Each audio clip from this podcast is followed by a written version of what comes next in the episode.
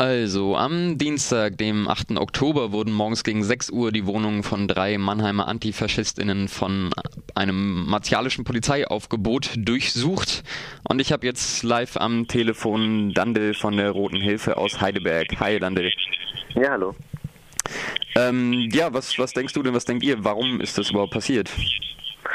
Ja, wir waren erstmal äh, schockiert, als wir es gehört haben. Wir sind am Dienstag frühmorgens angerufen worden und ähm, uns ist dann Bescheid gegeben worden, dass gerade ähm, drei Menschen aus Mannheim nach Heidelberg auf die Polizeidirektion in der Römerstraße verbracht werden zur umfassenden ID-Behandlung mit anschließender DNA-Analyse.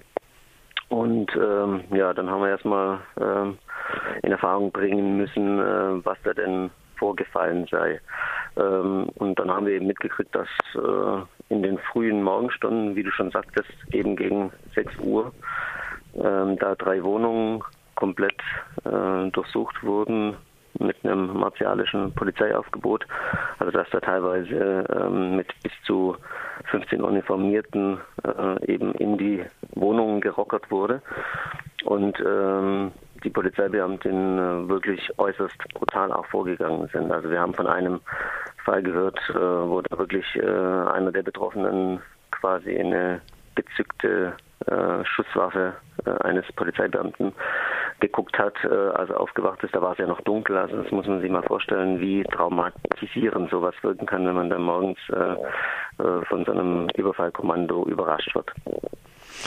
Ja, man fragt sich ja echt, wie, wie das passieren kann überhaupt. Also wie, wie sieht denn da die rechtliche Grundlage aus? Kannst du das sagen?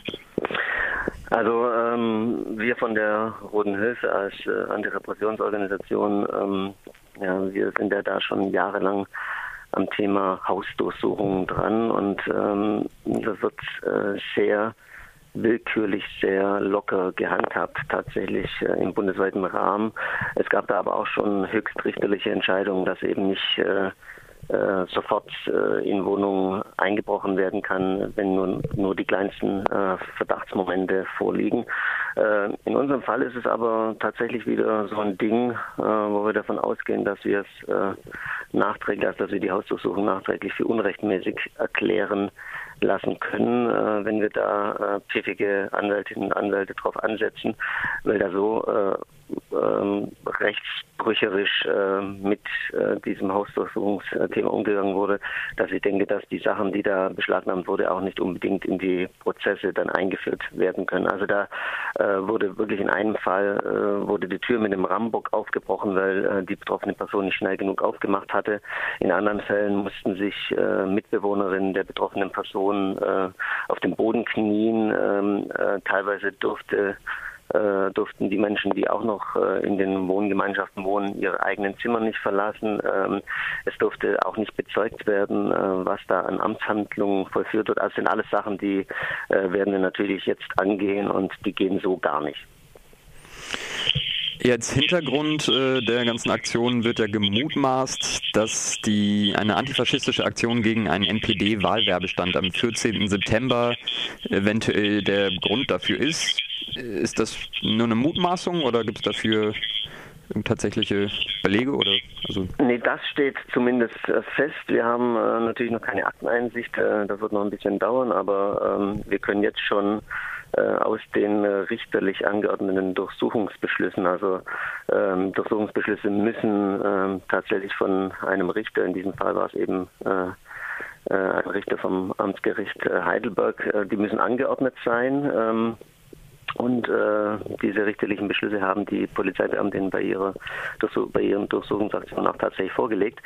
Ähm, und da lässt sich jetzt schon einiges rauslesen. Wir wissen natürlich nicht, ähm, äh, was die ähm, ähm Staatsanwaltschaft sonst noch vorlegen wird, aber äh, der einzige, der einzige Hinweis in diesen richterlichen Beschlüssen ist eben, dass am 14.09., wie du schon sagtest, eine antifaschistische Aktion äh, gegen einen NPD-Bundestagswahlwahlbestand in Sinsheim stattgefunden hatte. Und ähm, bei dieser Aktion sei äh, Jan Jeschke, der äh, Vorsitzende des äh, NPD-Kreisverbands Rhein-Neckar, äh, erheblich äh, verletzt worden und äh, andere Personen, die sich an diesem Stand aufgehalten haben, seien auch leicht verletzt worden durch Einsatz von Pfefferspray.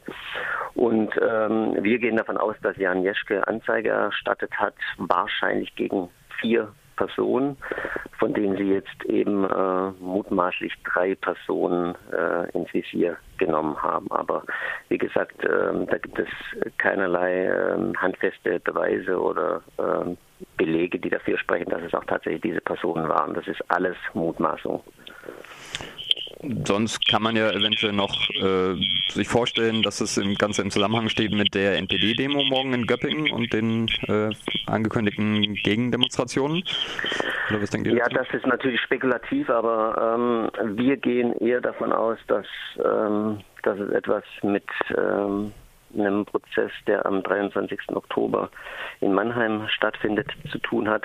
Da stehen nämlich äh, eben diese drei äh, Menschen, die jetzt von diesen Hausdurchsuchungen, von diesen brutalen Hausdurchsuchungen betroffen waren, ähm, vor Gericht äh, in anderer Sache und ähm, da wurde offensichtlich Amtshilfe geleistet. In solchen äh, Fällen ist das oftmals so. Ähm, da hat dann die Staatsanwaltschaft äh, Mannheim eben Kontakt zur Staatsanwaltschaft äh, Heidelberg aufgenommen ähm, und äh, hat denen gesagt, ja, du, ihr habt doch da gerade so einen Fall mit äh, einer Anzeige gegen äh, vier Antifas, die da in Sinsheim etwas gemacht werden sollen. Äh, nehmt euch doch mal diese drei Leute vor, die haben bestimmt etwas zu tun, weil die auch in anderer Sache schon auffällig geworden waren. Es spielt auch keine Rolle, ob die an diesem Tag in äh, Sinsheim oder anderswo waren. Knüpft euch die einfach mal vor. Und äh, uns erinnert es auch so ein bisschen ähm, an unseren Spitzel Vorfall hier in Heidelberg. Mhm. Ähm, da war es ähnlich, weil da sind ähm, in einer Wohngemeinschaft äh, bei Sinsheim äh, in einer WG ähm, sieben Molotow-Cocktails ähm, in, im Keller gefunden worden und die Personen, die da eben hausversucht wurden, haben äh, zu den ähm, untersuchenden Polizeibeamtinnen äh, eben gesagt, dass diese Mollys ähm, zum Schutz vor Nazis seien. Also die sind immer wieder von Nazis angegriffen worden. Und daraus haben eben, hat eben die Polizeidirektion in Heidelberg den Schluss gezogen, naja, ähm, den Menschen in Sinsheim äh, besteht Kontakt und ähm, äh, aus Heidelberg und bestimmt haben die Heidelbergerinnen und die Antifa in Heidelberg etwas damit zu tun und deshalb ist dann der Spitzel angesetzt worden. Also es ist so eine ähnliche Geschichte, da geht es um knallharte Gesinnungssitz. Wenn du irgendwo was anderes äh, antifamäßig anstellst, dann kann es sein, dass du eben auch äh, in jedem anderen Fall, der in der Nähe mhm. stattfindet, äh, belangt, belangt wirst. Ja, ja. Okay, und habt ihr jetzt irgendwas geplant? Irgendwie eine Reaktion darauf? Demo, Soli-Aktionen, irgendwas? Ja, das ist natürlich ziemlich äh, schwierig. Wir äh, müssen uns natürlich jetzt erstmal um die äh, betroffenen Menschen kümmern. Ähm, das ist natürlich auch ähm, äußerst brutal. Also die wurden ja auch mit äh, in Handschellen abgeführt, äh, äh, mussten dann stundenlang auf der Wache rumsitzen. In einem Fall wurde dann sogar noch bei der Dienststelle ähm, eines betroffenen Menschen angerufen und äh, nach dem Dienstplan gefragt. Also lauter solche äh, wirklich ätzenden, einschüchternden Maßnahmen. Das sieht man schon daran, dass äh, diese drei Personen jetzt nochmals ED behandelt und DNA analysiert wurden, obwohl die ähm, Polizei, die, die Staatsanwaltschaften, die Gerichte alle Daten von diesen Personen bereits haben. Also es sind lauter so Sachen, äh, auch die Dinge, die da ähm, beschlagnahmt wurden. In einem Falle wurde eine Fahrkarte beschlagnahmt äh, nach äh, Frankfurt am 1.8. Ähm, also wir wissen überhaupt nicht, äh, nach welchen Kriterien auch die Polizeibeamten da vorgegangen sind. Sie haben auch teilweise die komplette Wohnung abgefilmt, also alle Regale, alles, was rumsteht in allen Räumen. Also eine wirklich irre Aktion und äh, bei der wird auch nichts rauskommen. Da sind wir uns jetzt schon sicher. Ähm, die dient tatsächlich nur der Einschüchterung und äh, äh Vorfeld Präventivkriminalisierung. Schikane. Ja. ja. Okay, ja, danke. Äh, vielen Dank für deine Berichte, deine Einschätzung und alles Gute nach Heidelberg. Okay, ja, danke. Ciao. Ciao.